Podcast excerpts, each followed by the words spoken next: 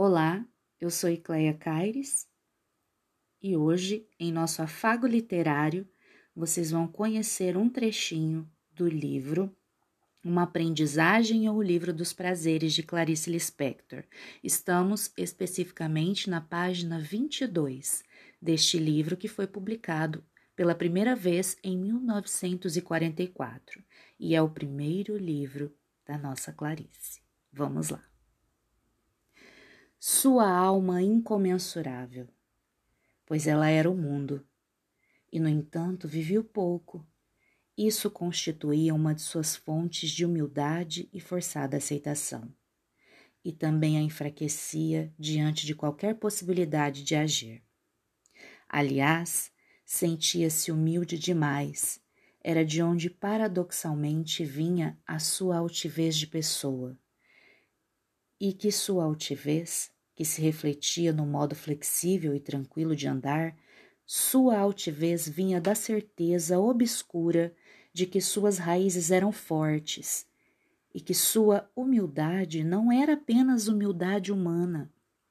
É que qualquer raiz era forte, e a sua humildade vinha da certeza obscura de que todas as raízes eram humildes, terrosas, cheias de úmido vigor na sua modéstia nodosa de raiz.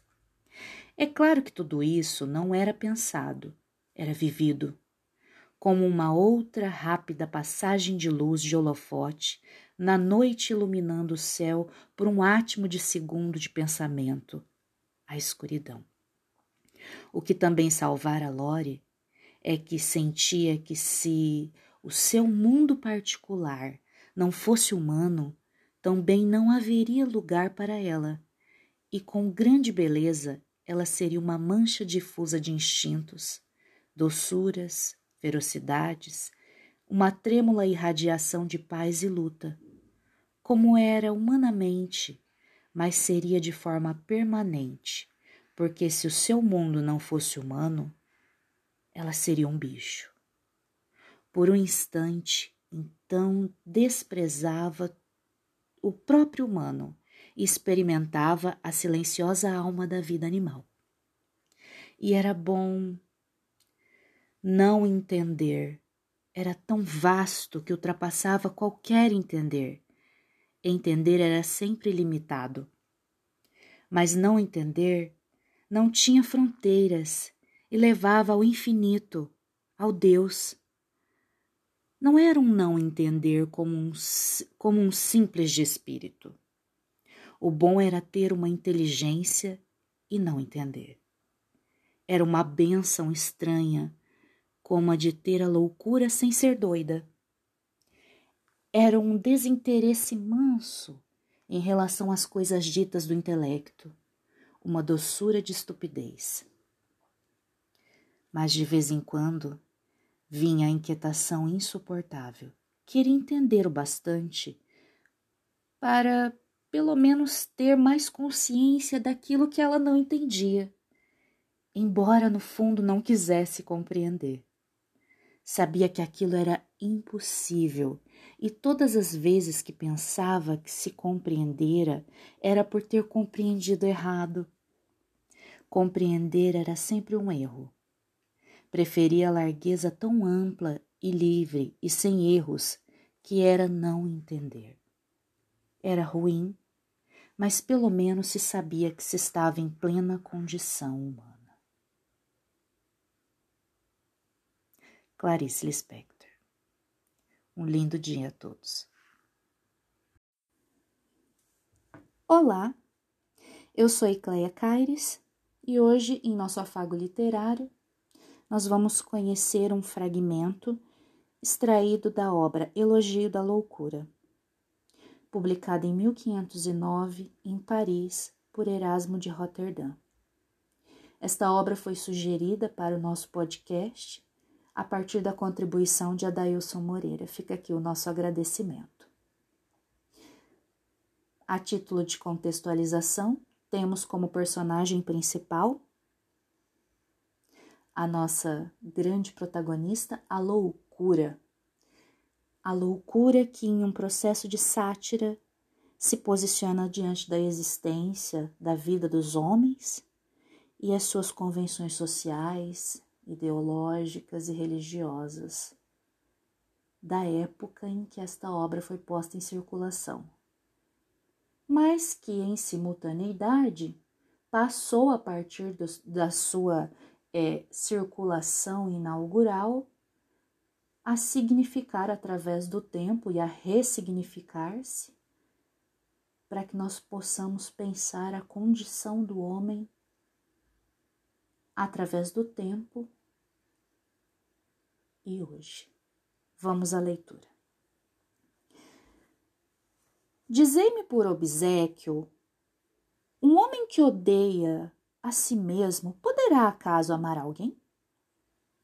Um homem que discorda de si mesmo poderá acaso concordar com outro?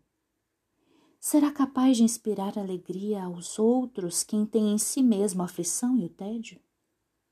Só um louco, mais louco ainda do que a loucura, admitireis que possa sustentar a afirmativa de tal opinião. Ora, se me excluirdes da sociedade, não só o homem se tornará intolerável ao homem, como também toda vez que olhar para dentro de si, não poderá deixar de experimentar o desgosto de ser o que é, de se achar aos próprios olhos imundo e disforme, e, por conseguinte, de odiar a si mesmo. A natureza, que, muitas, que em muitas coisas é mais madrasta do que mãe, imprimiu nos homens, sobretudo nos mais sensatos, uma fatal inclinação no sentido de cada qual não se contentar com o que tem, admirando e almejando o que não possui. Daí o fato de todos os bens, todos os prazeres, todas as belezas da vida se corromperem e reduzirem a nada. Que adianta um rosto bonito, que é o melhor presente que podem fazer aos deuses imortais, quando contaminado pelo mau cheiro? De que serve a juventude quando corrompida pelo veneno de uma hipocondria senil? Como finalmente podereis agir em todos os deveres da vida, quer nos diz respeito aos outros, quer a vós mesmos, como repito, podereis agir com decoro, pois que agir com decoro constitui o artifício e a base principal de toda ação. Se não fordes auxiliados por esse amor próprio, que vedes à minha direita e que merecidamente me faz às vezes de irmã? Não hesitando em tomar sempre o meu partido em qualquer desavença? Vivendo sob a sua proteção, ficais encantados pela excelência do vosso mérito e vos apaixonais por vossas exímias qualidades o que vos proporciona a vantagem de alcançardes o supremo grau de loucura.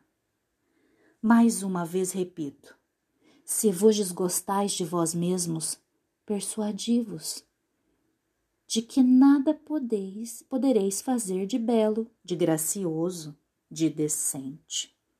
Roubada a vida essa alma, languece o orador em sua declamação, Inspira piedade o músico com suas notas e seu compasso.